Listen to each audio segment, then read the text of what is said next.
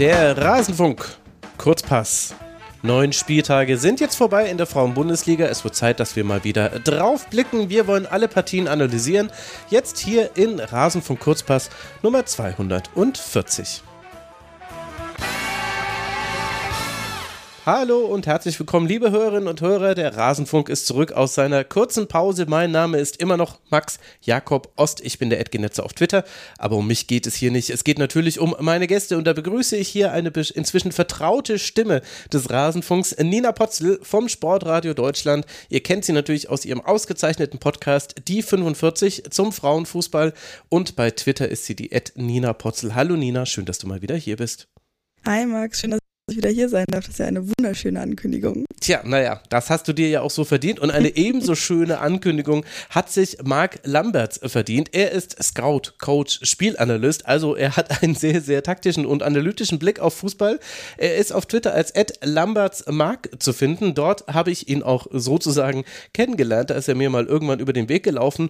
Und Marc ist aber nicht äh, ursprünglich Deutsch sprechen. Das ist seine zweite deutsche Podcast-Aufnahme. Marc, ich bin sehr stolz und froh, dass du äh, das machst und bewundere dich jetzt schon dafür. Herzlich willkommen im Rasenfunk. Schön, dass du hier bist. Ja, danke, danke. Ich bin sehr gespannt und äh, ja, mein Deutsch werde nicht äh, perfekt sein, aber auf geht's. ja, das ist auf jeden Fall die richtige Einstellung. Und ehrlich gesagt, da war jetzt noch, das hat sich äh, schon ganz fantastisch angehört. Also kurz zum Hintergrund, du bist in den Niederlanden beheimatet. Das ist quasi äh, deine, deine Muttersprache. Ist das richtig so? Ja, aber ich komme aus Venlo, so das ist nicht so, so mhm. weit von der deutschen Grenze. Und äh, ja, andere niederländische Leute sagen immer, Venloer Leute sind äh, immer Deutsch, so, so nicht wie Deutsche. Also ja, ich äh, gehöre mich das richtig an und Sp Sprache ist auch ziemlich gut. Ich de denke ich äh, für eine Ausländer so etwas. Ja. Aber definitiv. ja, ja, ich bin sehr gespannt und äh, sehr froh, dass ich hier dabei kann sein. Ja, ich freue mich auch, dass du hier mit dabei bist. Das ist wirklich die Magie von Twitter, dass man da so Leute wie dich kennengelernt. Äh, kennenlernt, da freue ich mich wirklich sehr. Und gab es nicht, welcher deutsche Männernationalspieler war das denn, der, ich glaube, auch sogar in Venlo geboren wurde und deswegen auch für die Niederlande hätte spielen können? War das Hannes Bongartz oder war das Brunhof? Weiß ich gerade gar nicht. Weißt du das äh, zufällig? Hat, klingelt da irgendwas bei dir? Hast du da was gehört? Oh, darf ich nicht 100% sagen. Nee. Aber ich, ich glaube die erste, aber nein, darf ich nicht 100% sagen. Ja, Rainer Bonhof ist äh, deutsch-niederländischer äh, Spieler oh, ja. gewesen. Genau, der musste sich dann entscheiden äh, und ich glaube, ja, da hat es irgendwie bei mir geklingelt. Naja, gut, aber das ist Männerfußball, das ist langweilig, damit wollen wir uns jetzt nicht aufhalten. Wir sprechen jetzt hier gleich über den Spieltag in der Frauen-Bundesliga. Vorher habe ich aber noch eine Reihe von Ankündigungen, die ich machen kann, liebe Hörerinnen und Hörer. Also jetzt äh, gut mitschreiben. Zum einen kommt mein Buch heraus zu Uli Hoeneß und der Geschichte des deutschen Fußballs. Alle, die elf Leben irgendwie am Rande mitbekommen haben und ich würde sagen, im Rasenfunk ist das dann doch fast jeder. Der weiß ja dann auch so grob, worum es geht. Ich freue mich sehr, wenn ihr das Buch vorbestellt und wenn ihr vielleicht auch auf der Lesetour vorbeikommt. Ich werde in den Shownotes alle Informationen dazu verlinken. Da findet ihr das. Genauso könnt ihr natürlich gerne im Rasenfunk-Kiosk für Weihnachten shoppen, kiosk.rasenfunk.de. Es wäre immer noch gut, wenn ihr euch als Rasenfunk-Supporterin und Rasenfunk-Supporter registriert. Bald werden wir mit der Neuigkeit rausgehen, was sich da verändert beim Rasenfunk. Das läuft im Hintergrund schon. Und dann, und das ist extrem wichtig für die nächste Rasenfunksendung, weil sich das bei der Männerbundesliga so bewährt hat, dass wir MVPs wählen haben lassen pro Verein anstelle einer Top 11, die dann immer eher für Kontroverse sorgt als für Befriedigung bei den RezipientInnen, haben wir die MVP-Wahl jetzt auch für die Frauenbundesliga aufgesetzt. Den Link dazu findet ihr in den Shownotes. Das heißt, ihr könnt für jeden, für jeden Verein, bei dem ihr das möchtet, könnt ihr für den Most Valuable Player dieser Hinserie stimmen und die Grundlage eurer Abstimmung wird dann in der nächsten Schlusskonferenz dann besprochen, denn wir werden ein Hinrundenfazit machen, das dann eben als Schlusskonferenz in der nächsten Woche erscheint. Also die MVP-Wahl. Ich würde mich freuen, wenn da viele von euch mitmachen und bin sehr gespannt auf eure Ergebnisse. Das hat ja bei den Männern ganz hervorragend geklappt. Das wird bestimmt auch bei den Frauen so hinhauen. Jetzt wollen wir in den Spieltag blicken. Der neunte Spieltag war es und wir gehen heute die Tabelle von oben nach unten durch. Wenig überraschend beginnen wir da mit dem VfL Wolfsburg, denn der hat immer noch keinen einzigen Punkt abgegeben. Neun Spiele, neun Siege, 32 zu fünf Tore und jetzt Nina kam vor über 14.000 ZuschauerInnen am Wochenende ein 5 zu 0 gegen die Eintracht aus Frankfurt dazu. Ein Ergebnis, was man so deutlich nicht hätte erwarten können, denn vor dem Spiel Spieltag war das das Spitzenspiel, der erste gegen den zweiten in der Liga. Warum war es denn so deutlich? Weil bei der SGE, SGE offensichtlich nicht wirklich viel zusammengelaufen ist, gerade in der Defensive. Und ich fand das auch ziemlich erschreckend, weil, ja, du hast es gesagt, man damit einfach nicht gerechnet hat. Und vor allen Dingen nicht damit gerechnet, wirklich so einen großen Unterschied, nicht nur im Ergebnis, sondern auch wirklich in der Leistung zu sehen.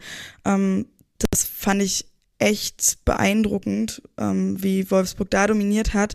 Ähm, ich fand auch echt so ein paar technische Unterschiede konnte man auch richtig gut sehen. Ähm, die SGE hat so ein bisschen das gezeigt, was ich auch in den letzten Spielen schon immer gesehen habe. Bisschen zu viele Ungenauigkeiten und Unsauberkeiten mit drin, gerade wenn es dann mal ähm, in die Offensive ging und so vorm Torabschluss war. Ähm, ich habe da ganz genau im Kopf noch, und ich glaube in der 61. oder was, Laura Freigang, die da wirklich nochmal die Chance dann nur noch zum Ehrentreffer ja eigentlich auch schon hatte. Ähm, und so ein bisschen verpufft einfach. Also man hat dann auch in ihrer Körpersprache gesehen, sie ist dann aufs Tor zugelaufen, ähm, quasi direkt vor der Torhüterin, hat sich Ewigkeit nicht entschieden, was sie jetzt macht mit dem Ball. Und dann hat man auch in der Körperhaltung gesehen, dass da nicht mehr so richtig viel Spannung dahinter war. Ähm, das fand ich sehr traurig irgendwie zu sehen bei der SGE. Also ähm, ja, diese großen, großen Unterschiede haben dann zu dieser Deutlichkeit geführt. Mhm. Marc, wie hat dir die Eintracht gefallen? Ja, ich hatte äh, die, die Unterschied äh, zwischen äh, Wolfsburg und Frankfurt Eintracht ja erwartet, aber weil ja Wolfsburg hat sehr gute Qualität und ja auch in, in der Champions League. Ähm, ja, ich, ich denke, dass Frankfurt wirklich ein total Off-Day, offensive Fehler äh, von Torwart und Verteidigung, aber auch die Taktik und äh, Ausführung war nicht gut genug. Äh, wenn sie als Eintracht Pressing äh, spielen will, muss, muss sie gut timen und auch die Ausführung muss dazu passen. Ähm, ja, und wenn nicht, kommt es so eine Situation wie beim ersten Tor von Roth, ähm, ja, zu viel Raum, zu viel Platz. Und auch wenn du als Team nicht kompakt spielst, gibt es mehr Platz an der Flanken wie bei dem vierten Tor. Mhm. Also, ja, ich, ähm, ja, es, es war ein off aber ja, Wolfsburg ist, ist ein sehr, sehr gutes Team und ja, ich denke, dass jeden Saison mit, mit, äh, mit Tommy, ähm, ja, werden die besser und besser. Also ja, aber ja, ziemlich ähm, eindruckweckend, was Wolfsburg gepasst hat. Mhm. Ich fand das total, also was du auch gerade gesagt hast, Marc, ähm, bei den Gegentoren ähm, viel zu viel Platz. Ähm, beim 1 zu 0, da waren es ja wirklich vier Leute, die da im mhm. Strafraum rund um Jill Roth standen und aber einfach viel zu weit weg waren. Bei einem Einwurf auch noch, mein Lieblingsthema. Ja. Ja, ja, ja, ja genau. Und das ist mit in die Verteidigung, wenn sie Pressing machen wollt. Äh, und der Frankfurt ist kein schlechtes Team, äh, nicht, nicht vernichtend zweit in der Tabelle, aber wenn du Pressing machst, dann muss auch die Timing passen und das, wenn das fehlt, dann ja, dann bekommen sie eine Situation wie beim ersten Gegentor. Ja. Hm. Und dann wäre es sehr schwierig.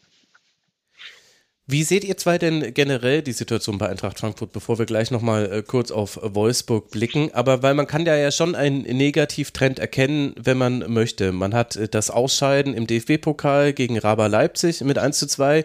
Wir haben den Sieg gegen Leverkusen, der allerdings erst in letzter Minute jetzt dann am letzten Spieltag geklappt hat.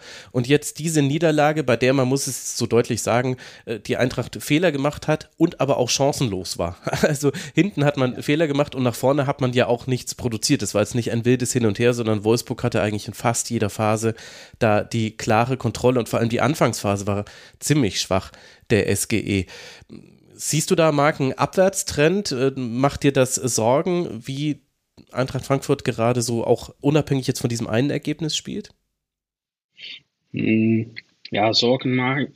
Ich, ich denke, dass Ähm, ja, nach, nach letzter Saison, das, wir erwarten etwas von, von Frankfurt und auch ja, nicht alle gute mhm. Spielerinnen haben, äh, sind weggegangen, sie, sie sind in, in Frankfurt geblieben und ja, ähm, ja. Also, also es ist eine Frage unserer Erwartungen eher, meinst du? Ja, ich denke, dass, ja, wenn, die, ja, wenn du die Statistiken anschaust, ja, Frankfurt ist immer das dritte Team in Bundesliga. Und ich denke, dass ja, über das Saison, ja, die werden Dritten oder Vierten. Und das ist die Erwartung. Und noch höher, ja, das, das ist nicht ja, reell, das ist nicht die Realität, mhm. ähm, denke ich. Aber ja, äh, aber die, die, die Spiel gegen Wolfsburg, ja, war ein total Off-Day und ja, die negative Leistung könnte auch in anderen Spielen noch zu sehen sein. Aber ja, ich, ich mache mich nicht zu viel Sorgen jetzt äh, über die ganze Saison. Mhm. Ähm, mhm. Nein. Es hilft sicher, dass man jetzt als nächsten Gegner noch äh, Turbine Potsdam hat. Das ist dann wahrscheinlich der dankbarste äh, gerade, so bitter es für die Turbinen ist. Nina? Ja, ich wollte auch sagen, dass ähm, ich das einen ganz guten Punkt finde von Marc, also dass es voll mit Erwartungen zusammenhängt.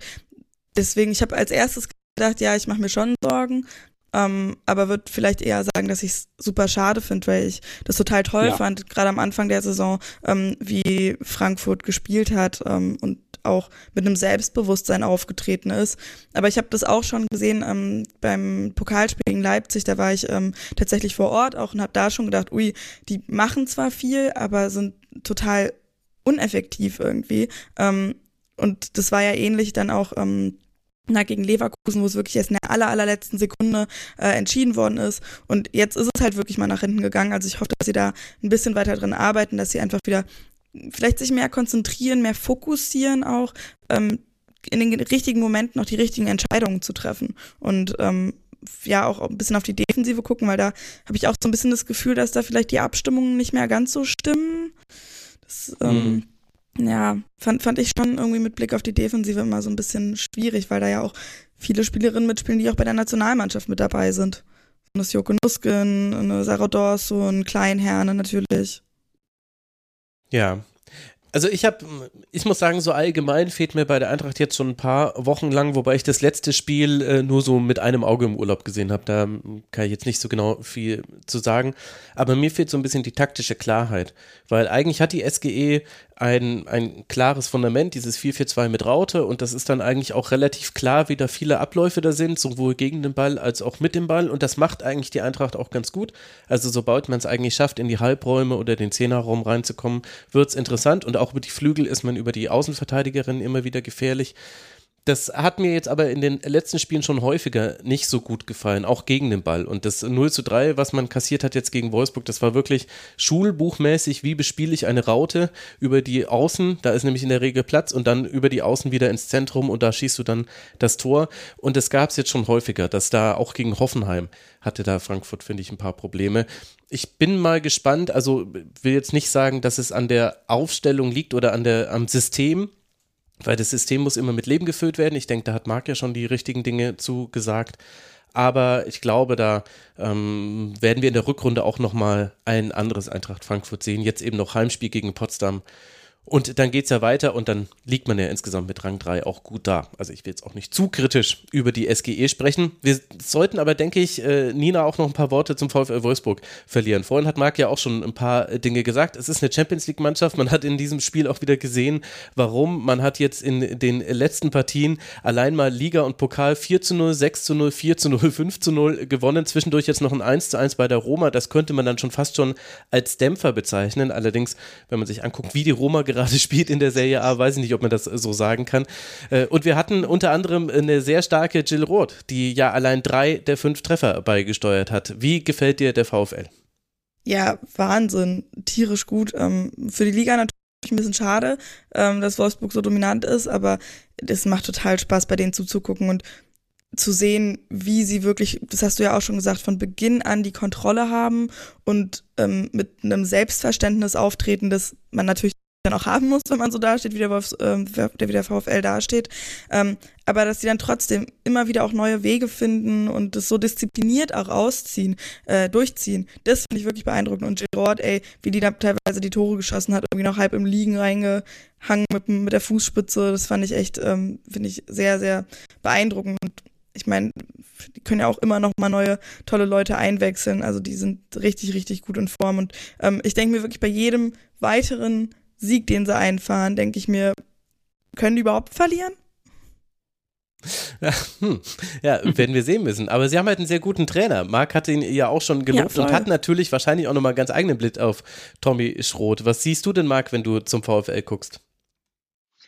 Ja, sie sind äh, selbstverständlich in einer sehr guten Phase und das sieht man auch an die Dynamik in der Mannschaft, Frauschaft. Ich weiß nicht, wie das in, in Deutsch äh, Im Team ist. Im Team, im Team, im Team. gut, gut, ja. Ähm, ja, ich denke, da, zudem können sie nicht nur über das ja, Open Play, öffentliches Spiel, Chancen äh, rausspielen, äh, sondern waren auch mit Ecken und Freistoßen gefährlich. Äh, ich denke, dass der für die Frau-Bundesliga, wie Nina sagt, ja, ist es nicht optimal, äh, weil Wolfsburg ist sehr stark. Aber ich denke, ja, wollen sie auch äh, etwas leisten in, in Champions League. Sie müssen so spielen, stark sein, taktisch, äh, dynamisch und äh, ähm, ja, äh, und ich denke, die Dynamik die in, im Team ist sehr wichtig. Äh, das ist sehr gut, äh, auch wenn etwas fehlt oder etwas nicht gut geht. Und ja, der, der Frankfurt, die, die haben das nicht so, die, die Dynamik ist nicht mehr so gut. Äh, und wenn es ähm, Spiele wie, wie diese gibt, dann ist das sehr schwierig. Äh, aber ja, Wolfsburg einfach super und ja, ich denke, das ist eigentlich der Top 4, Top 5 äh, Teams in Europa äh, Mhm. Jetzt. Wir werden sehen, wo Wolfsburg dann in der Champions League äh, landet. Für den VfL geht es jetzt noch weiter. Das Heimspiel gegen die Roma wartet. Dann spielt man noch zu Hause gegen Meppen, gegen Slavia Prag und dann in St. Pölten. Und dann erst hat man die wohlverdiente Weihnachtspause beim VfL. Und ähnlich sieht es auch beim FC Bayern aus, denn auch dort geht es ja dann in der Champions League weiter. Wir konnten beobachten, das Auswärtsspiel bei Barca ging mit 0 zu 3 verloren. Dann gegen Essen 2 zu 0 gewonnen. Und jetzt Jetzt hatten wir, Marc, das Aufeinandertreffen mit der TSG aus Hoffenheim. Das war schon am Freitagabend der Fall. Das zweite Topspiel dieses Spieltags, Rang 3 gegen Rang 4. Auch hier haben wir ein deutliches Ergebnis. 4 zu 0 für den FC Bayern. Wie haben dir denn beide Teams in dieser Partie gefallen?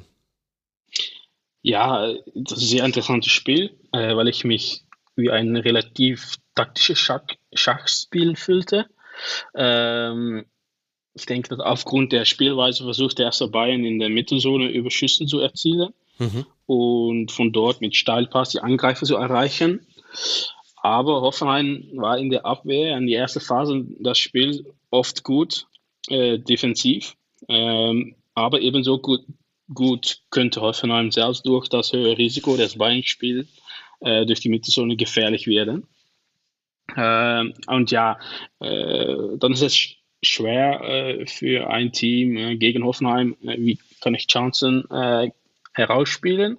Äh, ja, und dann ist Caro Simon äh, super.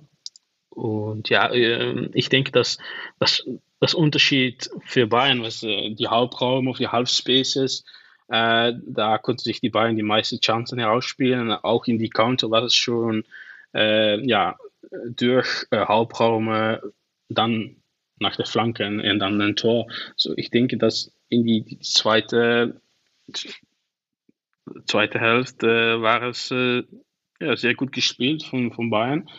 Äh, aber ich denke, Anfang war richtig okay. Äh, so für die erste ja, für drei, Viertelstunde, ja. Mhm. Ich finde es gerade total cool, ähm, mag das wirklich von einem Scout so erklärt zu bekommen, dass du irgendwie auch gerade meintest, wie auf dem Schachbrett, finde ich total cool. Weil ähm, Caro Simon, da habe ich mir auch das direkt nochmal markiert in meinen Notizen, weil ich fand die auch richtig, richtig stark am Freitag. Also was die da gerackert hat und die hat ja, ich weiß gar nicht, äh, doch drei Tore, waren es drei Tore, die sie vorbereitet hat? Mhm. Ja, also ja. sie war zumindest beteiligt an einem. Ich glaube, die direkte Vorlage kam dann zweimal von Clara Bühl, ähm, einmal ja. auf Schüller, einmal auf Daimann, aber, aber der Pass vor dem Pass kam immer von Caro Simon und vor allem hat ja. man auch ganz gut gesehen, wie es Bayern auf ihrem Flügel viel besser geschafft hat, als auf dem anderen Flügel äh, mit Verlagerung den Raum anzuspielen. Also Hoffenheim war ja gut gegen den Ball, die haben auch immer den Raum eng gemacht, aber wenn dann Bayern es geschafft hat, sich aus dem Pressing herauszuspielen, dann meistens auf Simon und die hatte dann Platz und dann konnte die, ich glaube, das war vor dem 2 zu 0, da konnte die einfach über 30 Meter andribbeln und hat dann aber halt den perfekten Pass gespielt, der dann letztlich dann zur Vorlage wurde fürs, äh, fürs nächste Tor. Also sie, spielt schon wirklich eine wichtige Rolle, glaube ich. Ja, genau. Ich denke, dass, ja, ähm, ich denke nicht, dass FC Bayern ein ja, sehr gutes Spiel macht in die erste halbe Stunde. Ähm, aber Caro Simon hat die Qualität, mit ihrem Pass jede Abwehr zu durchbrechen. Und ja, das, das äh, für die erste Tor, das war ein, ein sehr guter Pass. Und dann ja, ähm, jeden Angreif äh, war mit, mit ihr ähm, angefangen oder eine mhm. gute ja, Second Assist äh, äh, wer werde aufnehmen. Ja, ich denke, dass die war sehr wichtig für das Spiel gegen Hoffenheim und ja, ich denke, dass es immer eine Spielerin man immer brauchen kann äh, egal äh, Pokal, äh, Bundesliga oder Champions League oder Nationalmannschaft, das ist, ist immer etwas Spezielles, ja. Mhm. Trifft sich insofern ganz gut. Ich bin sehr froh, dass ihr beide Caro Simon auch so toll fandet. Die darf ich nämlich hoffentlich interviewen in der nächsten Woche. Wird dann oh, in der oh, Schlusskonferenz cool. zu hören sein. Das trifft sich ja ganz gut. Gleichzeitig hatten wir auch, sie hat vielleicht auch deswegen so viel zu tun gehabt, weil der FC Bayern ja durchaus taktisch ein paar Dinge anders gemacht hat als sonst. Also die Flügel waren, glaube ich, noch wichtiger für Maximiliane Rall und für Caro Simon, weil man sehr zentrumsfokussiert gespielt hat. Marc hat es ja auch schon beschrieben und dazu gehörte ja unter anderem auch Clara Bühl und Sidney Lohmann als so eine Art weiß nicht, ob man es Doppelspitze nennen kann. So eine von beiden war immer in der Spitze, die andere eher so ein bisschen dahinter. Äh, und da haben sie sich aber abgewechselt und dann eben ganz viele Spielerinnen, äh, Magul, Dallmann, äh, auch Stanway, die viel in die Halbräume reingegangen sind. Äh, Nina, wie hat dir das äh, gefallen, wie der FC Bayern dieses Spiel taktisch angegangen ist? Ich fand es ganz interessant. Ich finde es auch ähm, sehr schön zu sehen, ähm, wie Clara Bühler auf dieser Rolle agiert, weil sie finde ich, eine sehr, sehr schlaue Spielerin ist. Und klar macht sie jetzt vielleicht nicht mehr ganz so viele Tore wie vorher, aber diese kleinen Pässe, die sie dann eben die Vorlagen, die sie gibt oder ähm, wie sie auch Wege macht und äh, Räume freiläuft und ähm, das alles sieht, das finde ich total klasse und sehr, sehr gut zu sehen. Ähm, ja, eben das äh, Sidney Lohmann, die finde ich auch richtig, richtig gut, wie die beiden dann auch immer mal wieder abwechseln und so weiter. Ähm, das finde ich macht sehr viel Spaß. Ich finde aber trotzdem, dass gerade so, was war das, die 20. bis rein in die 50., fast 60. Minute oder mhm. so, da ist dann relativ wenig auch bei rumgekommen. Also da hat man schon auch gesehen, dass sie vielleicht sich noch dran gewöhnen mussten oder so. Ähm, ich weiß auch nicht, was genau das war, aber da gab es ja ähm, zwar viele Schussversuche, sage ich mal, aber wo dann auch wieder der Abschluss eher so ein bisschen unsauberer war. Ja, und das hat ja auch mit Hoffenheim äh, zu tun, die ja auch im Grunde direkt vor dem 2 zu 0 die Chance aufs äh, 1 zu 1 hatten. Das war die eine der größten Chancen für Mimeti nach einem Steckpass von oh. Decaney. Ähm, also Hoffenheim, auch wenn sich 0 zu 4 deutlich liest, hat ja kein schlechtes Spiel gemacht, war allerdings auch in weiten Teilen des Spiels sehr weit weg vom gegnerischen Tor. Also ich bin bei Hoffenheim ehrlicherweise so ein bisschen hin und her gerissen, weil man kann das nicht erwarten und auch wenn man sich den Saisonverlauf von Hoffenheim anguckt, dann sieht man, wie sich da ganz viele Dinge noch so zurechtrückeln mussten, so ein bisschen. Auf der anderen Seite steht aber dann am Ende dann doch ein klares 0 zu 4, was dann irgendwie auch so verdient war, auch in der Höhe, weil dann Hoffenheim hinten raus auch sehr offen stand. Also diese Konter, die Marc angesprochen hat, die gab es dann eben auch einfach für den FC Bayern. Jetzt weiß ich nicht, äh, Marc, wie kritisch würdest du äh, die Leistung von Hoffenheim sehen? Gut, schlecht, mittel? Ja, ich denke, dass wann wir die, ja, nach 4-0, ja, das gibt, das ist deutlich für, für, für viele Leute, aber ich denke, dass, das ist, das ist Spitzensport, das ist Elite, Elite-Sport und, mhm. und ähm, das, das ist, weil Bayern auch ein Top, Top-Team ist und auch besser werden. Und ich denke, Richtung Wolfsburg geht, aber das ist, das ist der Unterschied zwischen Bayern und äh, Hoffenheim, Frankfurt, Freiburg. Die sind klinisch, die sind, die machen die Toren, weil die anderen das vielleicht nicht machen oder, oder zwei oder drei äh, Chancen äh, nötig haben. Ähm, ja, ich denke, die schlechte Spiel war, aber ja, immer die, die kleinen Dinge, die kleinen Details, die, das macht das Spiel. Ähm, und ja, ein anderer Tag, weil, weil sie etwas äh, klinischer und effekt, äh, effektiver sind mit, äh, mit den äh, Möglichkeiten, dann, ja, dann wäre es ein 1 zu 0, ein 1, 2, 1, ja. Das gibt, ähm, aber ich denke, das ist nicht schlecht. War keine schlechte Spiel von Hoffenheim und taktisch sehr stark, äh, erste halbe Stunde. Mhm. Ja, der FC Bayern, der kann halt hinten raus auch immer noch mehr geben als andere Teams. Also das hat man ja bei der TSG auch wieder gesehen, eben dass sie dann nachgelassen haben. Ähm, die haben halt einfach viel, viel mehr Möglichkeiten da, ähm, sich auch schon über längere Zeit erarbeitet und kennen sich als Team halt auch schon echt gut und haben hinten raus immer noch mal viel zu tun. Und das finde ich, sieht man auch immer wieder in den Spielen von Bayern. Mhm. Ja. Ja. Hoffenheim liegt jetzt auf Rang 5 mit 16 Punkten, geht jetzt dann weiter auswärts zu Werder Bremen. Das ist das letzte Spiel für die Hoffenheimerinnen. Und der FC Bayern erwartet jetzt zu Hause den FC Barcelona. Über 20.000 Tickets wurden schon verkauft. Man spielt in der Arena. Danach gibt es noch das Heimspiel gegen Leverkusen, das Auswärtsspiel in Rosengor und dann wird man gegen Benfica dann diese Halbserie dann auch in der Champions League beenden. Bayern jetzt dann durch den Sieg und die Niederlage von Eintracht Frankfurt am nächsten Tag Spieltag auf Rang 2 zurückgesprungen, fünf Punkte hinter Wolfsburg. Einmal hat man unentschieden gespielt, einmal hat man verloren. Daher kommen die Punktverluste 24 zu 3 Tore, die beste Defensive aktuell bei den Bayern. Aber Wolfsburg und Bayern, wir haben es ja gerade ganz gut besprochen, spielen eben dann in einer eigenen Liga. Allerdings kann in dieser Liga sehr gut mithalten der SC Freiburg. Über den wollen wir jetzt als nächstes sprechen. Der konnte nämlich gegen den MSV Duisburg vor über 3500 ZuschauerInnen im Stadion mit 4 zu 1 gewinnen. Und das, obwohl Nina es eine, eine Zeit lang so aussah, als ob das so einer dieser gebrauchten Tage wäre. Man vergibt seine Chancen, zum Teil beste Chancen. Dann schießt der Gegner mit seiner ersten Chance das 1 zu 0 und so geht es dann auch in die Halbzeit rein. Warum konnte das dann Freiburg drehen und äh, warum hatte dann Duisburg letztlich dann doch so wenig entgegenzusetzen? Ich glaube, das ist auch wieder ein Ding davon, dass Duisburg ein bisschen die Luft ausgegangen ist hinten raus. Ähm, und das sind irgendwie dann auch die Qualitäten von Freiburg. Man hat das ja auch gegen Werder gesehen, dass sie halt hinten raus dann nochmal äh, wiedergekommen sind und das Spiel auch gedreht haben. Dass sie es jetzt so deutlich drehen konnten, fand ich auch ziemlich krass. Und ich muss auch dazu sagen, dass ich mir wirklich zwischendurch schon gedacht habe, weil die hatten ja wirklich, und das ist dann der Unterschied zum Werder-Spiel, ähm, wo sie am Anfang schon, fand ich, sichtlich verunsichert waren, die hatten mhm. ja Chancen ohne Ende.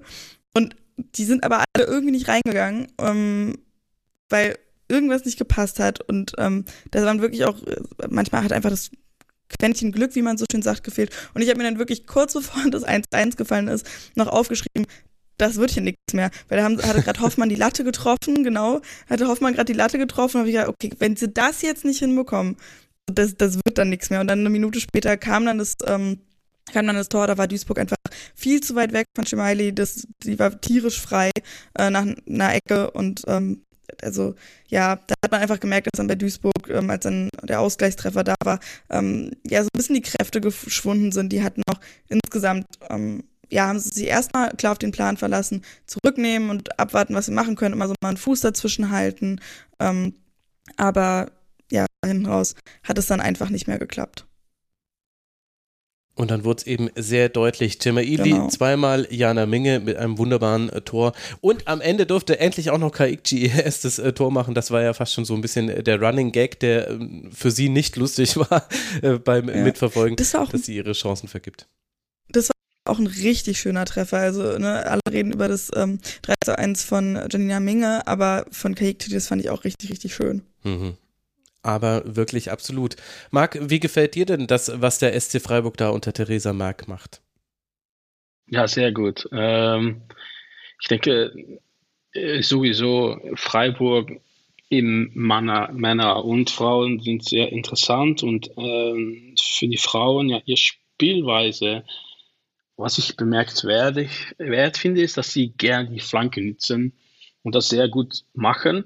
Ähm, äh, äh aber auch durch eine Ecke oder einen Freistoß die meisten Chancen herausholen oder auch die lange Balle, die, die, die, ähm, der, wir hatten die, die, die, die Tor, äh, ich glaube, die, die mit, Kopf, die, die nicht durch, Durchgang, äh, wie sieht man das ja, die, die, und die verworfene Tor, die war auch sehr gut. Ach so, mhm, ja. Ja, und, äh, ich denke, dass, ja, das ist immer äh, Chance, äh, nach Chance und, und gute Möglichkeiten und wenn sie so viele Möglichkeiten äh, hat als Team, dann werden die Tor, Tore immer kommen. Und mhm. ähm, ja, ich hatte nicht so das Gefühl, weil ein 1 zu 1, dass, ja, dass es 1 zu 1 bleiben soll, äh, wie die spielen. Und ja, ich denke, das ist auch für ja, äh, ein Team,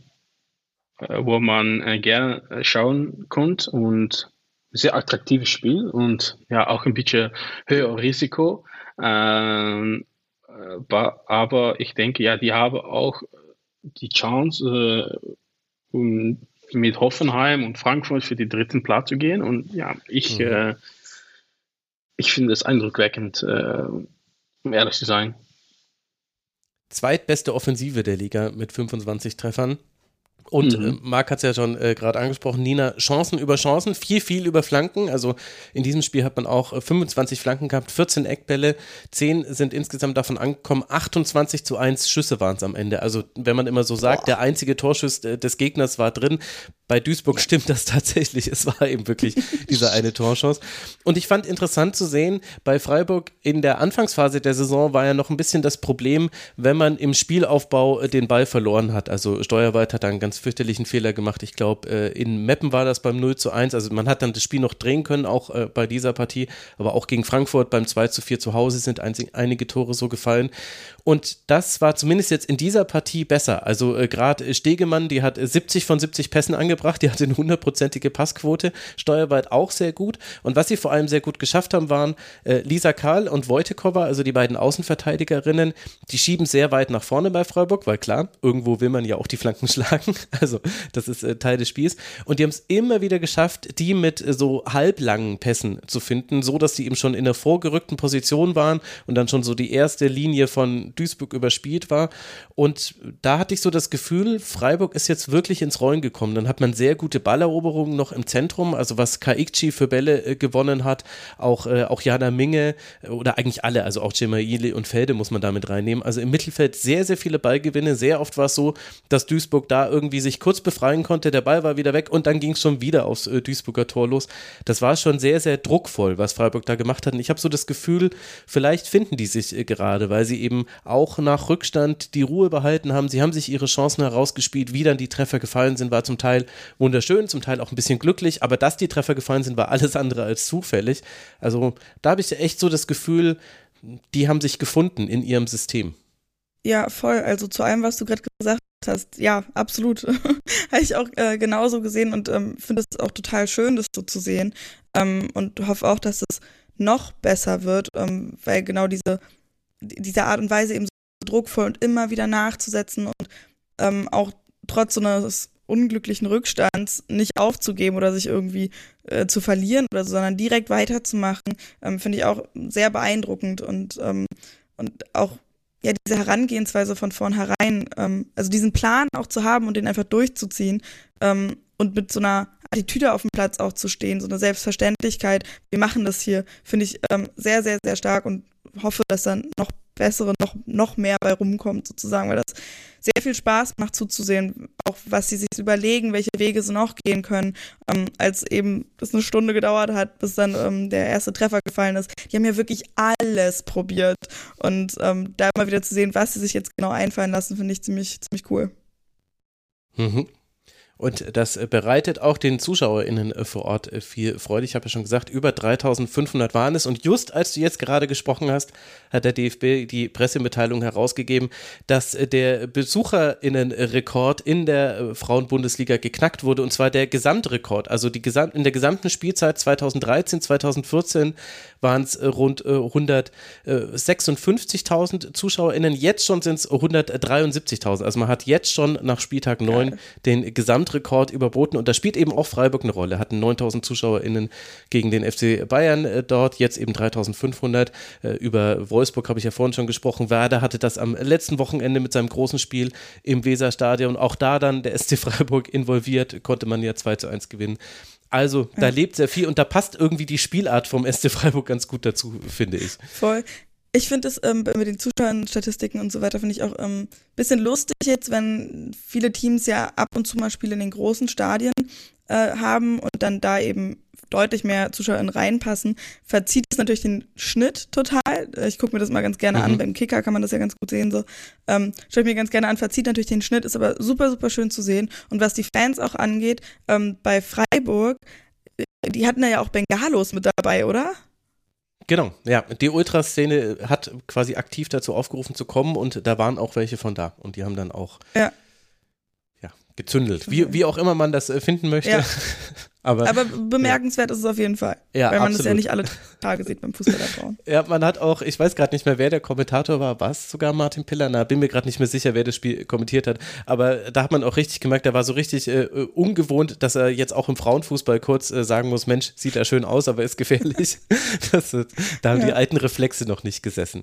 Die haben auch nicht so ganz gesessen beim MSV, bei denen ja Ena Mamutonic nicht spielen konnte. Ich habe äh, Daniel Hohlfelder äh, gefragt, weil ich es nirgendwo finden konnte. Man Mutovic war wohl krank und deswegen hat Kari Nerdemann für sie gespielt. Äh, lange gut pariert, war lange einer der Gründe dafür, dass man 1 zu 0 noch in Führung lag, sah dann allerdings nicht bei jedem der Gegentreffer gut aus. Marc, was würdest du denn so generell zur Leistung von Duisburg sagen? Die liegen ja von der Punkteausbeute her, vor allem jetzt durch den Sieg am letzten Wochenende gegen Meppen, liegt man wunderbar da. Zehn Punkte hat man damit, sieben Punkte Vorsprung auf den Abstiegsplatz.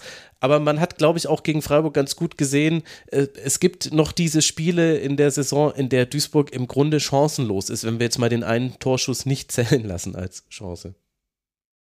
Ja, ich denke, dass ja, der Rest vom Saison dann äh, wird es äh, schwierig sein, äh, wenn sie die, ja, die Chancen nicht, nicht äh, verwenden konnte.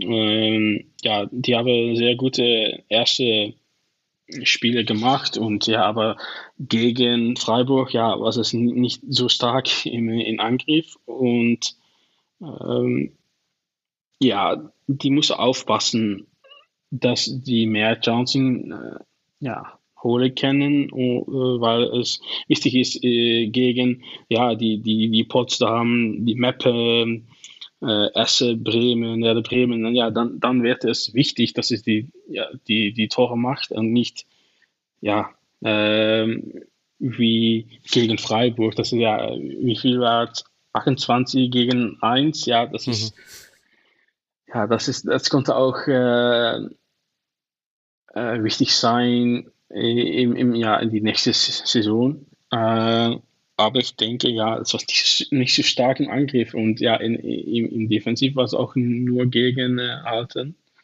Äh, ja, aber die machen es ziemlich okay. Mhm. Ja, man hat es auch immer wieder so in Ansätzen gesehen. Also diese Doppelsechs aus äh, Ilic und Fürst, die kann schon so ein Unterschied sein. Die haben manchmal ja. noch gegengehalten, aber insgesamt in den direkten Duellen war dann Duisburg unterlegen. Und Nina, du hast es ja auch schon angesprochen, auch hier hatten wir wieder so ein Spiel, wo du, wo man das Gefühl hatte, Kraft, vielleicht auch im Kopf, also muss ja nicht immer die Kraft aus den Beinen sein, hat halt da eben auch eine Rolle gespielt. Mhm. Und spätestens als es dann so schnell ging mit dem Ausgleich und dann aber auch direkt auch dem Rückstand, dann gab es ja auch noch einen zurückgenommenen Treffer, der, der nicht gezählt hat. Aber es war ja 56. Minute 1 zu 1, 60. Minute dann schon 1 zu 2 und dann war es im Grunde so ein bisschen vorbei, dieses Spiel aus Duisburger Sicht.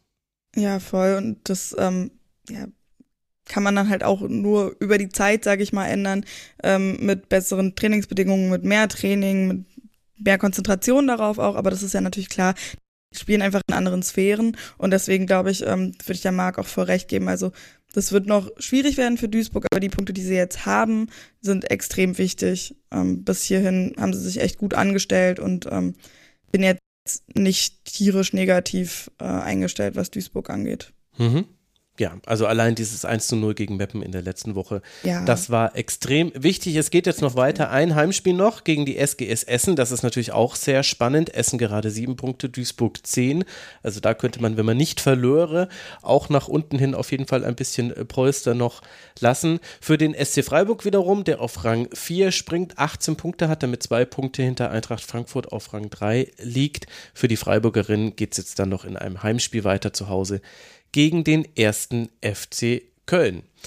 Dann kommen wir zu der Partie, die zuschauertechnisch ein bisschen aus dem Rahmen fällt. 507 und, nee, 74 sollen es äh, gewesen sein bei der Partie zwischen Leverkusen und äh, Potsdam. Und äh, dabei sind noch, das kennt man ja von den Potsdamerinnen, da einige Auswärtsfans mitgereist.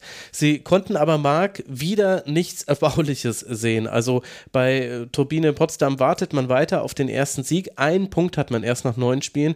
Und auch beim 0 zu 3 gegen Leverkusen kam kein Tor, kein Punkt mit dazu. Wie hat dir denn die Turbine gefallen? Hast du, also wir haben auch schon die Frage dazu bekommen im Forum, ob wir überhaupt noch Hoffnung hätten für Potsdam. Es sieht zumindest wirklich nicht allzu erbaulich aus, was man da sehen kann, oder?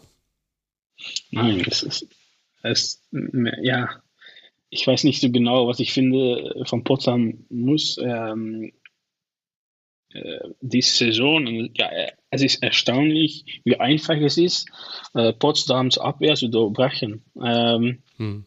Wenn Leverkusen in die letzte Phase des Feldes wäre, konnte sie eigentlich ganz leicht eine Chance haben. Und ja, nach den roten Karten war, war es immer klar. Ähm, und ja, nicht allein dieses Spiel, aber ja, die ganze Saison. Es fühlt, es ja, ist eine lange Weg nach der zweiten Bundesliga. So fühlt es auf Moment. Ähm, nein, ich hatte nicht eine, äh, das Konzept oder die Idee, das war, wenn ich äh, Potsdam äh, anschaue, dass es etwas anderen äh, soll. Ähm, mit dieser Taktik, mit diesem Training, mit diesen Spielerinnen, wie die spielen. Es, es ja, muss etwas ja, ändern. Äh, anders, ja, die, dann wäre es sehr schwer, Punkte zu haben. Ähm, äh, nicht allein äh, jetzt, aber auch in, ja, in der Rest von Tabelle äh, und äh, Saison. Ja, ich, ich weiß nicht, was, was es gibt äh, äh, jetzt in, in, in Potsdam. Ich weiß nicht, was, was Nina darüber zu sagen hat, aber ja, ich finde es schwer. Hm. Total das sind einfach so viele Baustellen da ähm, an diesem Verein. Mir fällt es auch extrem schwierig, irgendwie was Gutes zu sehen. Ähm, und das, obwohl ich wirklich ähm, das eigentlich nicht so gerne mag, so früh auch schon Vereine mhm. abzuschreiben oder Urteile ja. zu fällen. Ähm, aber bei, bei Turbine ist das echt richtig, richtig schwierig, da nicht jetzt schon zu sagen, das Kind ist in den Brunnen gefallen. Seht zu, dass er irgendwie halbwegs okay und ohne allzu viele Verletzte durchkommt. Ähm, ja, ich meine, das ist ein komplett neues Team. Die ganze Farce, was da im Hintergrund abläuft, kommt mit dazu. Ich finde auch, dass man den Spielerinnen auf dem Platz irgendwie so eine so eine Hoffnungslosigkeit auch ein bisschen anmerkt. Ähm, war dann mhm. auch diese gelb-rote Karte für mhm. Kramer mhm. irgendwie bezeichnet, innerhalb von vier Minuten äh, gelb und gelb-rot bekommen, weil sie irgendwie halt so sauer war und an der Seitenlinie gemeckert hat. Ähm, finde ich sehr bezeichnend und das, das merkt man einfach und deswegen ist da, also ja, auch im Spiel nicht so der Wille zu sehen, ähm, die machen tierisch viele Fehler, ähm, taktisch erkenne ich da auch nicht wirklich einen Plan, das ist, ähm, boah, ja, schwierig. Ja, und, und dann kommt eben Verletzungspech noch mit dazu. Ja, also Sissoko konnte jetzt endlich mal wieder spielen, musste noch vor der Halbzeit wieder verletzt raus. Wir wissen jetzt im Stand der Aufnahme noch nicht, wie schlimm das war, aber definitiv war es eine Schwächung, weil Sissoko, Kuznetsov, Rose, das waren so die drei bei denen ich das Gefühl hatte, die versuchen, etwas zu machen, äh, sich, sich anzubieten, anspielbar zu sein, dagegen zu halten. Und dann war eine der wichtigsten davon, nämlich Sissoko, dann auch nur eine Hälfte wieder auf dem Platz. Und dann war es eben genau das, wie du es beschrieben hast, Marc, das ist mir nämlich auch aufgefallen. Wenn Leverkusen im Angriffsdrittel ins Angriffsdrittel gekommen ist, es wurde immer gefährlich. Vor allem über den linken Flügel, also äh, Byings äh, und, äh, und Fuso haben da so ein tolles, jetzt wollte ich gerade sagen Dreieck sagen, aber zu zweit ist es ein bisschen schwierig, ein Dreieck zu bilden. Elisa Sens ist immer wieder noch mit dazu gekommen, auch Afavi war immer wieder auf dem Flügel. Also da wurde es immer wieder gefährlich hat allerdings dann doch auch noch das wichtige äh, Distanzschuss 2 zu 0 gebraucht, dass dieses Spiel zu war. Also es gab eine Phase, Anfang der zweiten Hälfte, da kam Leverkusen mit dem Pressing Potsdams nicht so gut zurecht. Da gab es auch die größte Chance für Weidauer in der 47. Minute und dann war es eben erst ein sehr, sehr schönes Tor von Elisa Sens mal wieder, das äh, mitten in diese gute Phase von Potsdam hinein dann dieses Spiel dann auf Leverkusener Seite hat kippen lassen. Wie hat dir denn die Mannschaft von Robert de Pau gefallen? Ja, okay. Äh, ich denke nicht, dass sie, dass sie sehr gutes Spiel hat gemacht, aber äh, ja, die Spiele okay und die Taktik, die war auch richtig okay. Die, die, die, die, die war, die, die, die letzte nicht super, super gut zu sein, um, um, um, um ja, äh, das Sieg zu bekommen. Ähm, aber ja, mich auch nicht, war auch nicht ein, eindruckweckend oder so etwas nicht, speziell, nicht spezial. Das war ein sehr professionelles äh, Spiel in dem Sinn, ähm, dass die alles gemacht haben, um, um drei Punkte zu holen, aber nicht, nicht mehr. Und ähm, ja, das ist, wie ich es fand mhm. äh, in diesem Spiel. Ja. Professionell finde ich da ein gutes Wort dafür. Also ähm, halt eine Disziplin diszipliniert dabei gewesen. Ähm, und für, für Potsdam ist es dann natürlich auch echt irgendwie so, das ist alles irgendwie gerade Mist und dann hast du halt auch noch Pech. Ähm, blöder Spruch, aber ist dann halt auch noch ja. so, wenn du mal eine ganz gute Phase hast, dann kommt direkt irgendwie der Gegentreffer. Also, mhm. ähm, ja, und Max, du hast ja auch schon die Distanzschüsse oder den Distanzschuss angesprochen. Ich fand, da waren auch echt ein paar richtig schöne dabei, die teilweise auch nicht immer reingegangen sind natürlich, aber ähm, ja, aus der zweiten Reihe da die Schüsse fand ich schon ganz stark bei Leverkusen. Ja, da haben sie definitiv eine Stärke. Und das, obwohl mit Wellmann im Tor der Potsdamerin noch jemand stand, die da gut dagegen gehalten. Vanessa Fischer ist schon wieder ausgefallen, hat zum vierten Mal inzwischen Corona. Also das kommt auch noch mit dazu. Zum Verletzungspech kommt auch noch Krankheitspech bei Potsdam mit dazu. Ja, bei Leverkusen, das ist jetzt nur so ein Detail und das ist jetzt für dieses Spiel nicht wichtig. Aber ich habe mich zwischendurch schon gefragt, warum man unbedingt in einem 3-4-3 spielen muss, wenn der Gegner ja gar nicht hoch anläuft. Also in der, in der Phase anfangs der zweiten Hälfte, da hat das 3-4-3 geholfen, weil da hatte man eine Anspielstation mehr und konnte irgendwie die Gegnerin ein bisschen breiter ziehen. Aber ansonsten hat es das eigentlich gar nicht gebraucht. Und gefühlt hätte da noch eine weitere Spielerin im Mittelfeld ganz gut getan. Dann hätte man vielleicht auch den anderen Flügel immer mal wieder nochmal einbinden können. Nicht nur den von Fuso, die eben auch einfach ein sehr gutes Spiel gemacht hat. Also wird das jetzt nicht negativ gegen sie verwenden. Aber das war so ein Gedanke, den ich hatte. Allerdings könnte ich jetzt auch verstehen, wenn Robert de Pau sagt, naja, es lief jetzt ergebnistechnisch jetzt nicht so ganz doll in den letzten Spielen. Also gegen Hoffenheim zweimal verloren, einmal in der Liga, einmal im Pokal, dann jetzt gegen Eintracht Frankfurt. Vielleicht bleibt man dann lieber erstmal bei dem, was man favorisiert. Naja, es geht jetzt weiter beim FC Bayern für Leverkusen, die zwölf Punkte jetzt haben nach diesem Spiel und für die Turbine wartet noch das Auswärtsspiel bei Eintracht Frankfurt. 5 zu 25 Tore, ein Punkt erst damit sechs Punkte Rückstand schon auf den ersten Nicht-Abstiegsplatz. Also da zieht sich die Schlinge so langsam zu. Wahrscheinlich wird es eine historische Saison, der wir da gerade zugucken bei der Turbine. Ja, aber es wurde auch schon alles, glaube ich, dazu gesagt, was man dazu sagen kann. Ich finde es irgendwie auch, wenn ich kurz zwischengrätschen kann, ähm, auch richtig fies, irgendwie für, für Potsdam jetzt eben in so einer Situation und auch das letzte Spiel der Saison gegen Eintracht Frankfurt zu machen. Also, wenn du das, den ganzen Mist jetzt gerade hinter dir hast und wirklich vermutlich fiebern die Spielerinnen sehr auf die Winterpause zu und dann jetzt zum Abschluss nochmal Eintracht Frankfurt. Uff. ja. Ist ein, ist ein guter Punkt. Andererseits muss man sagen, leider ist jeder Gegner gerade Uff für Turbine Potsdam. Also das stimmt auch wieder. Es ist, man ist, äh, es ist einfach äh, eine ganz, ganz fürchterliche Saison. Besser läuft die Saison für den SV Meppen. Der konnte vor über 1100 äh, ZuschauerInnen nämlich gewinnen gegen den ersten FC Köln und damit jetzt schon den vierten Sieg einfahren. Meppen ist so ein bisschen das Werder Bremen der letzten Saison. Man schafft es mit einer Tordifferenz von 8 zu 9 immerhin 12 Punkte herauszuspielen, also vier Siege mit acht Treffern. Nicht schlecht, das ist eine gute Quote. Am Ende wurde allerdings auch sehr viel über eine Schiedsrichterentscheidung äh, gesprochen. Da habe ich auch noch einen Ton mit mitgebracht, denn die Kölnerinnen durften dieses Spiel nicht in Gleichzahl äh, beenden. Nina Zawitowska hat die zweite gelbe Karte gesehen, nachdem sie die schnelle Ausführung eines Freistoßs blockiert hat. Und es wirkte ehrlich gesagt so ein bisschen, als ob Christine Weigelt, die Schiedsrichterin, nicht mehr auf dem Schirm hatte, dass sie sie schon mal in der ersten Hälfte verwarnt hatte. Aber es war ja nicht nur diese Unterzahl, die Köln Probleme bereitet hat, sondern wir konnten ja auch noch über einen verschossenen Strafstoß sprechen, den man danach hatte. Also eigentlich gab es ja noch die Chance, mit 1 zu 0 in Führung zu gehen in Unterzahl. Warum hat es denn Köln nicht geschafft, hier was mitzunehmen? Oh, da ist jetzt äh, ganz viel drin. Also zu der Schiedsrichterin-Entscheidung, das ähm, fand ich auch super, super schade, weil das natürlich ein sehr schlechtes Licht wirft.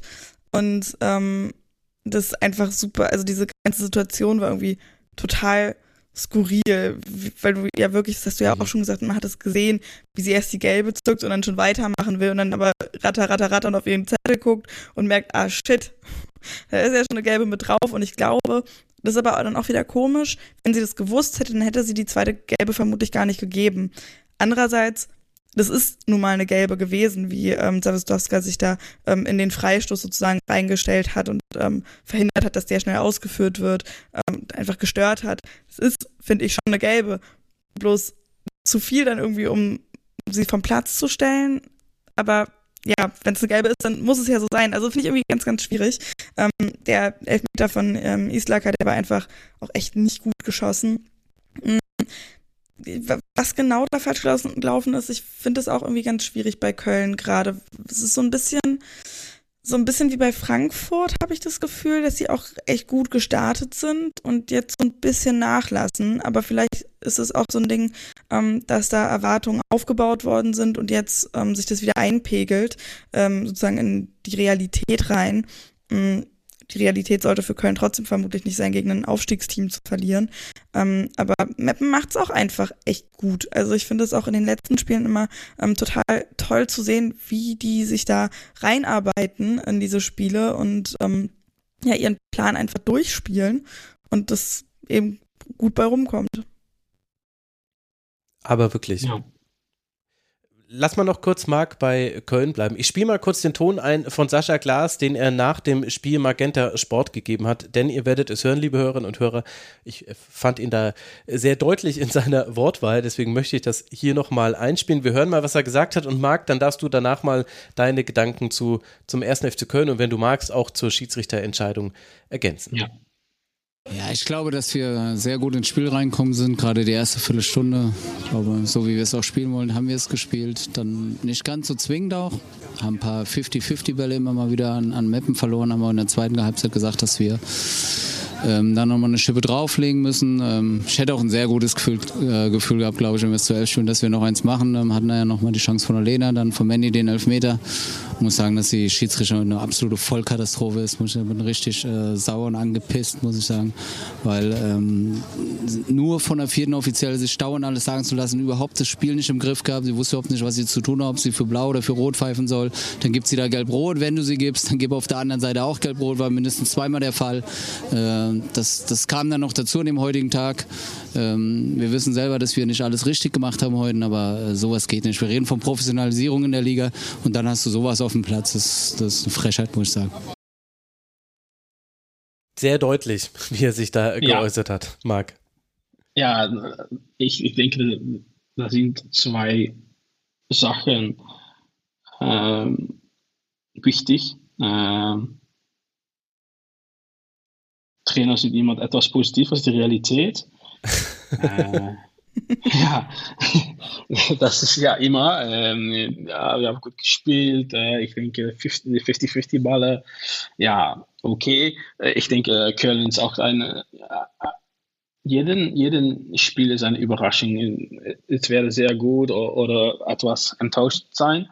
Ähm, so, ja, ich, ich, ich bin nicht komplett äh, da mit was der Trainer sagt, aber die, die gelb-rote Karte, ja, ich denke, dass es ist äh, etwas komisch zu sehen ähm, und, und ja, äh, schwierig auch äh, negativ für den, für den FC Köln.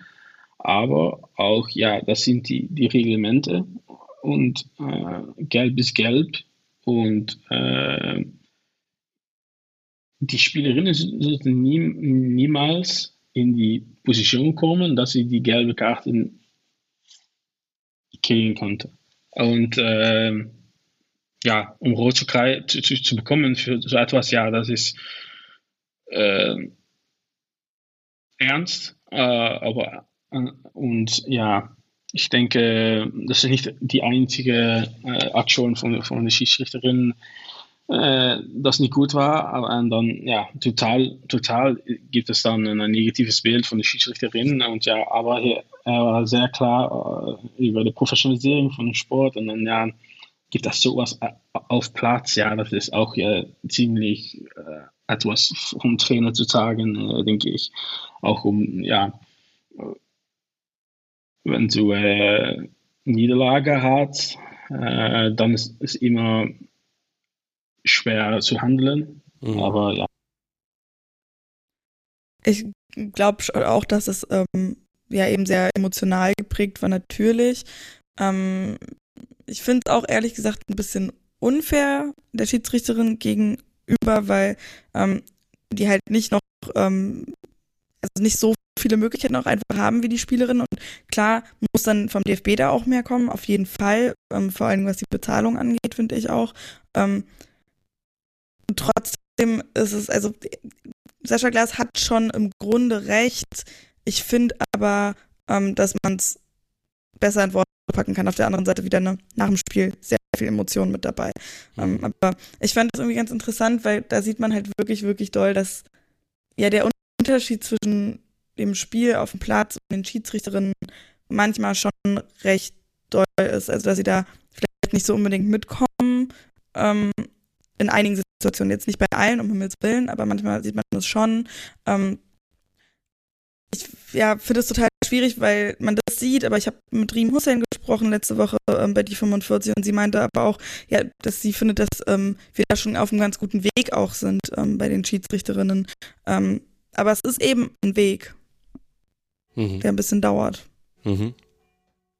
Ja, und ich meine, wer weiß, wie über das Ganze gesprochen worden wäre, wenn Mandy Islacker den Strafstoß nicht verschießt und Köln eben nicht seine sechste Niederlage holt. Ich glaube, das kommt eben auch noch mit dazu. Also, das soll jetzt nichts relativieren. Aber Sascha Glas muss auch einfach sehr genervt sein von diesen bisherigen neun Spielen. Man hat sechsmal verloren, dreimal nur gewinnen können. Neun Punkte hat man damit. Das sind sechs Punkte Vorsprung auf Werder Bremen. Und da muss aber eigentlich mehr drin sein für Köln, selbst wenn man versucht, seine Erwartungen ein bisschen zu drosseln. Also wenn man, wenn man sagt, naja, man kann jetzt vielleicht auch nicht in jeder Saison gleich den nächsten Schritt erwarten, aber was mir jetzt schon öfter aufgefallen ist, und das war in dieser Partie auch wieder so, wie es jetzt gegen Wolfsburg war, das weiß ich nicht, das habe ich nur so nebenher laufen lassen. Aber Köln spielt im Spiel nach vorne immer wieder in einer merkwürdigen Struktur, beziehungsweise manchmal erkenne ich die Struktur gar nicht. Also immer wieder schaffen es Spielerinnen, sich mit dem Ball selbst zu isolieren. Also, äh, also in dem Spiel war es natürlich wieder Ellie Gudov, die mal wieder so die, die wichtigsten Einzelaktionen hatte und die dann auch gefährliche Flanken nach innen geschlagen hat. Und da war es dann auch knapp, dass Köln da dann zum Teil nicht zum Torabschluss gekommen ist. Das fließt dann gar nicht ein in die Torschussstatistik, hätte aber sehr gefährlich werden können oder war auch sehr gefährlich. Aber wenn man sich anguckt, welche Optionen hatte eigentlich Ellie Gudorf, als sie da in ihr Dribbling gegangen ist, dann war das, ach so, ja, nee, die hätte einmal komplett abbrechen können und nochmal nach hinten spielen können, direkt vom gegnerischen Tor weg. Oder sie muss eben in dieses Dribbling gehen. Und das ist mir jetzt schon wirklich häufiger aufgefallen, dass einfach manche Räume nicht gut besetzt sind, dass es wenige Passoptionen gibt. Das ist ein ganz anderes Spiel als zum Beispiel der SC Freiburg spielt das komplett anders im Vergleich zum ersten FC Köln. Das ist ein großer Unterschied. Und ich glaube, da liegt noch extrem viel Arbeit für den FC, weil nämlich auf der anderen Seite der SV Meppen dann auch ein Team war. Da lief jetzt auch nicht wirklich alles toll in diesem Spiel. Und es stimmt auch, dass Köln, glaube ich, überlegen war in vielen Phasen dieses Spiels. Aber was sich bei Meppen dann verändert hat, war, ach ja, wir haben dann Andrade eingewechselt und die ist halt einfach schnell, die können wir tief schicken und so fällt ja dann letztlich auch dann das 1 zu 0. Super Pass von Schulter auf Andrade, die legt dann noch einmal quer und dann ist das äh, direkt der Treffer und beim Mappen hatte ich eher so das Gefühl, dass sie so eben Strukturen hatten und äh, dass, äh, dass die Spielerinnen nicht immer auf sich allein gestellt waren, äh, sondern äh, Josten, Moreito und Morgrave und Maxuti, die haben das schon ganz gut versucht, miteinander Chancen herauszuspielen. Und dann war es zwar eine individuelle Einzelleistung von Andrade und Schulte, die das 1 0 ermöglicht, aber die Basis dafür, fand ich, war viel breiter als bei Köln. Und das finde ich schon, ist ein interessanter Befund beim Aufsteiger gegen eben jemanden, der jetzt zwar auch nicht etabliert ist in der ersten Liga, aber ja in der letzten Saison sehr gut gespielt hat. Voll. Ich finde es total interessant, was du eben ähm, gesagt hast, dass sie sich, sich so isolieren, weil so genau habe ich darauf noch gar nicht geachtet. Ich habe auch irgendwie gemerkt, so irgendwas, irgendwie ist es da komisch, aber ähm, da muss ich in Zukunft mal ein bisschen besser auf genau das gucken, was du gerade gesagt hast. Äh, würde auf, also ergibt auf jeden Fall Sinn. Und weil du Andrade auch nochmal gesagt hast, ey, äh, die finde ich ja so, so klasse. Also dieser Pass auch davor, vor, vor dem Tor. Und ähm, das finde ich war bei Mapnern auch voll gut zu sehen, dass sie sich eben an diese Strukturen gehalten haben und nicht nervös geworden sind, großartig, ähm, sondern halt das durchgezogen haben und dann in der 86. kommt dann eben doch noch das Tor mit rum.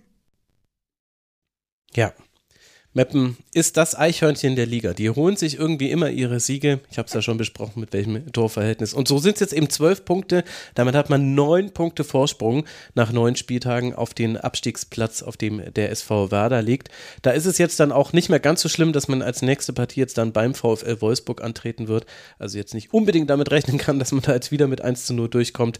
Für den ersten FC Köln, der auf Rang 9 bleibt mit neun Punkten, geht es jetzt dann gegen den SC Freiburg in ein durchaus wichtiges Heimspiel. Die gute Nachricht für alle Köln-Fans allerdings ist, wenn man gewonnen hat, dann in der Regel zu Hause oder der Gegner war Wolfsburg. So war es bisher in der Saison. Alle drei Siege sind zu Hause erzielt worden und das vierte Heimspiel, das war eben dann ein 0 zu 4 gegen Wolfsburg, jetzt dann am letzten Wochenende.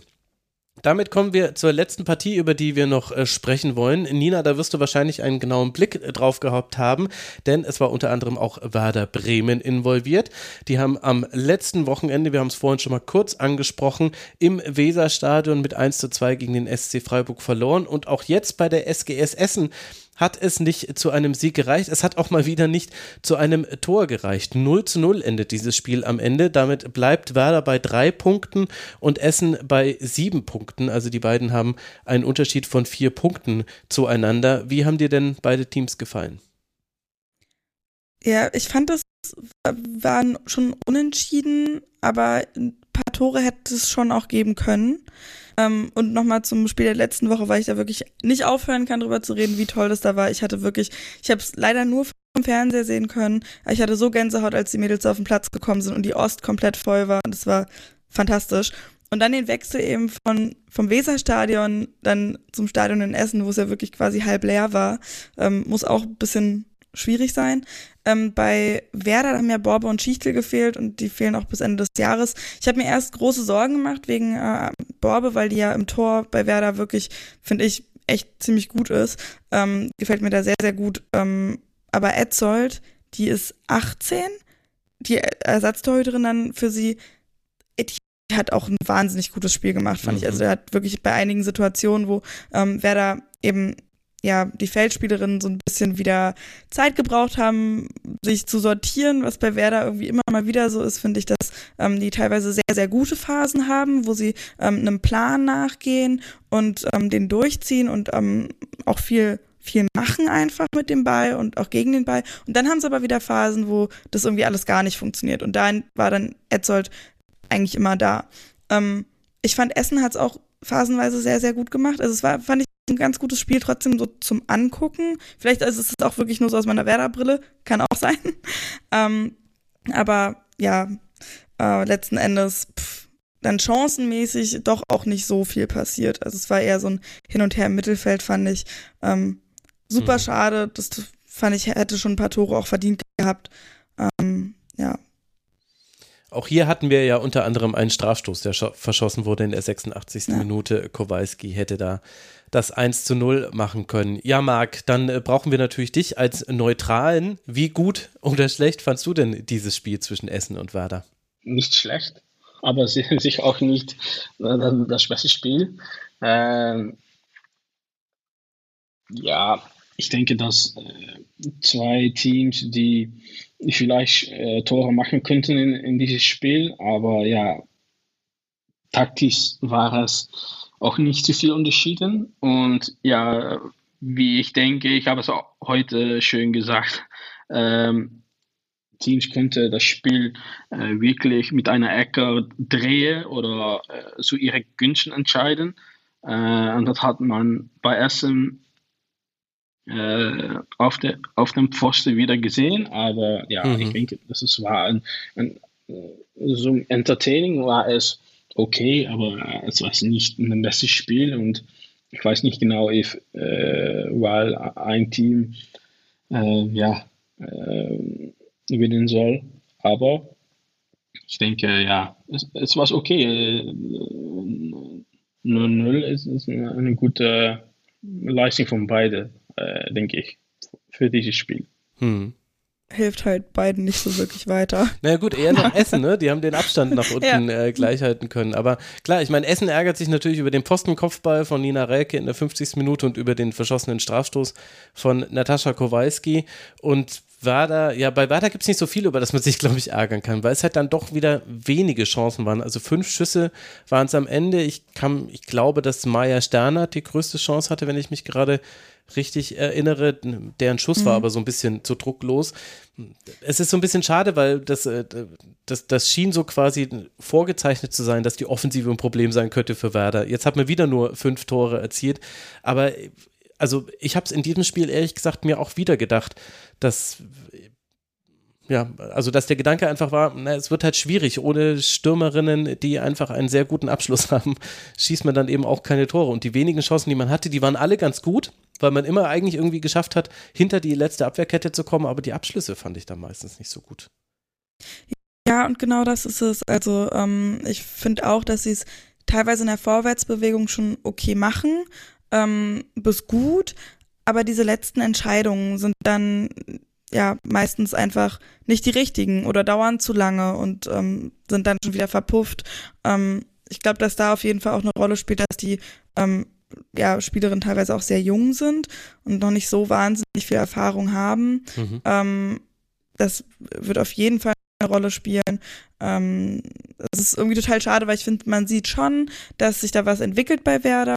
Ähm, aber es dauert eben auch sehr lange und ähm, dann sieht es manchmal eben auch ziemlich wild aus. Also ähm, man sieht schon, dass sie machen und wollen und ähm, so als Team auf jeden Fall zusammenwachsen und ähm, sich unterstützen wollen, aber das hat dann so eine, finde ich, so ein sowas Aufgeregtes irgendwie, was Hippeliges. Ähm, nicht mit so einer klaren Struktur, von der wir ja auch schon öfter gespielt haben, bei, äh, gesprochen haben bei anderen Spielen.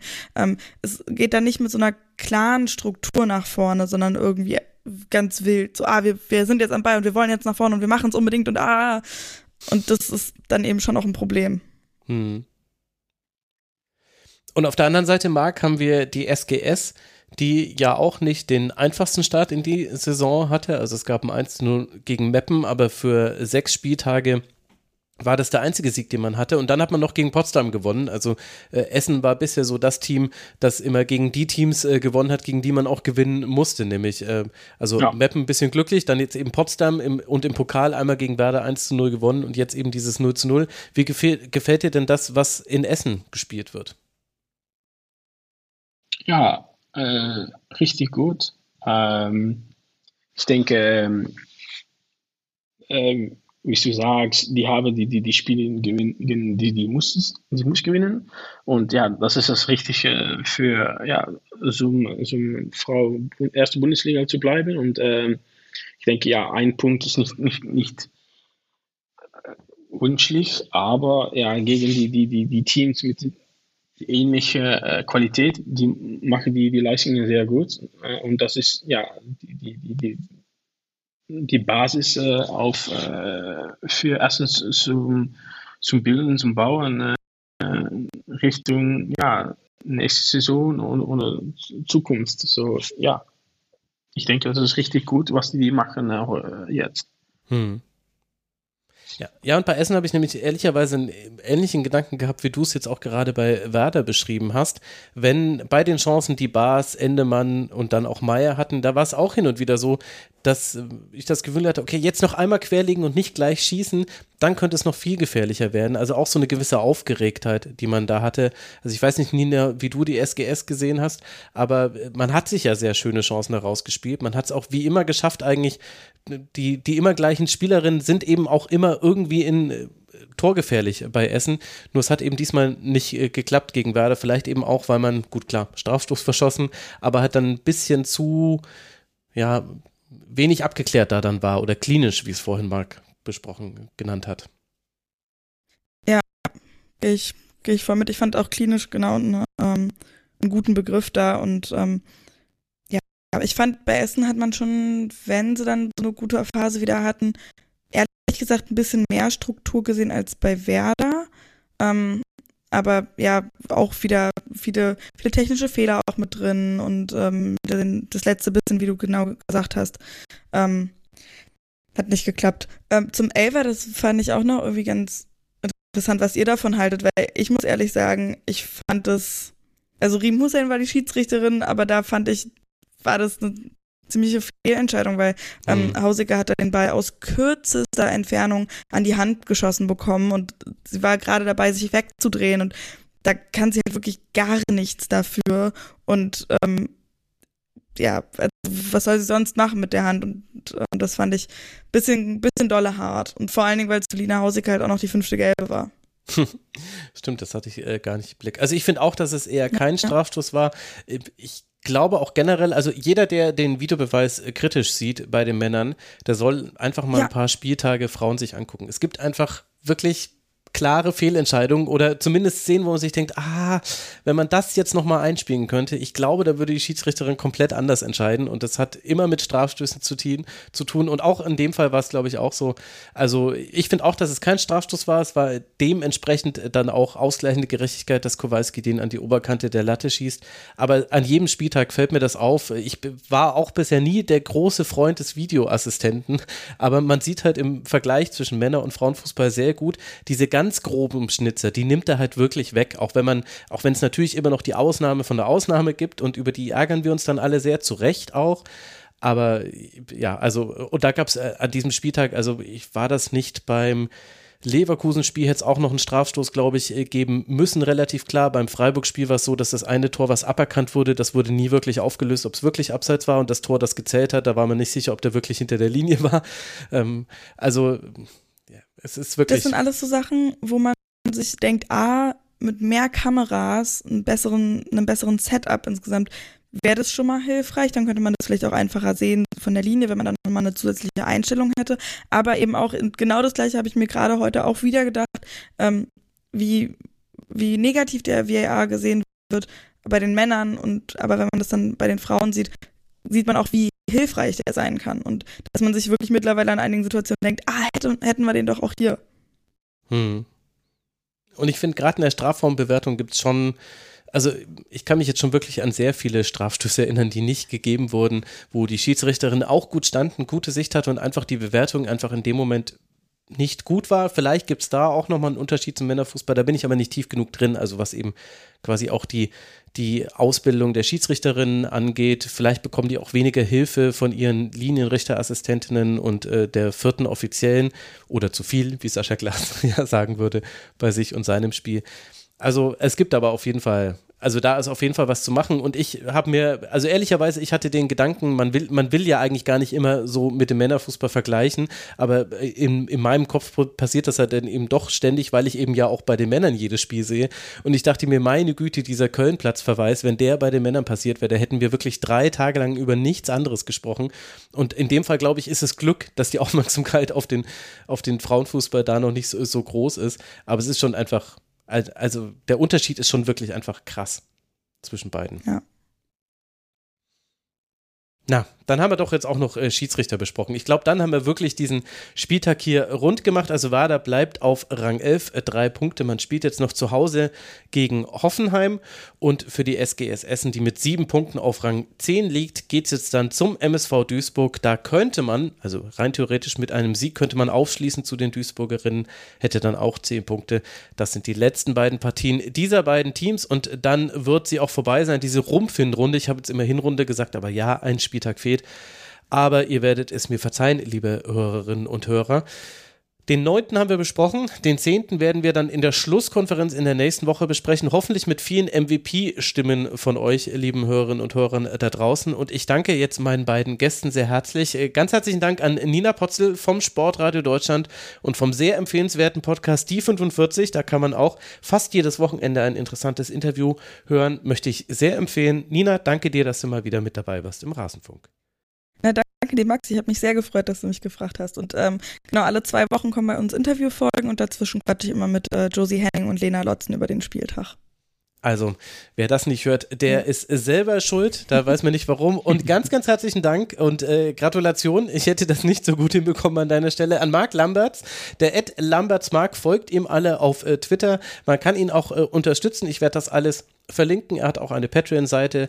Da kann man sich für Fußballanalysen auch ein bisschen äh, bei ihm monetär bedanken. Marc, ganz herzlichen Dank, äh, dass du hier mit dabei warst im Rasenfunk. Ja, danke. Und, habe mich sehr gefreut und was äh, viel Spaß gemacht und äh, ja, danke. Sehr schön. Ja, wenn du magst, darfst du jederzeit wiederkommen. Und euch, lieben Hörerinnen und Hörern, danke ich auch für eure Aufmerksamkeit. Das war der Rasenfunk Kurzpass Nummer 240. Alle Dinge, die ich angesprochen habe vorhin in der Begrüßung, findet ihr in den Shownotes. Also Link zum Buch, zur Lesetour, zum Rasenfunk-Kiosk, zur Rasenfunk-Supporters-Registrierung und natürlich zur MVP-Wahl. Mensch, da bin ich wirklich gespannt. Es ist nämlich gar nicht so einfach bei allen Teams, aber ich habe meine Stimme schon abgegeben. Ich bin gespannt, wie ihr dann abstimmt. Wir hören uns wieder in der Schlusskonferenz in der nächsten Woche. Erscheint in der Nacht auf Mittwoch. Bis dahin bleibt gesund und macht es gut. Ciao.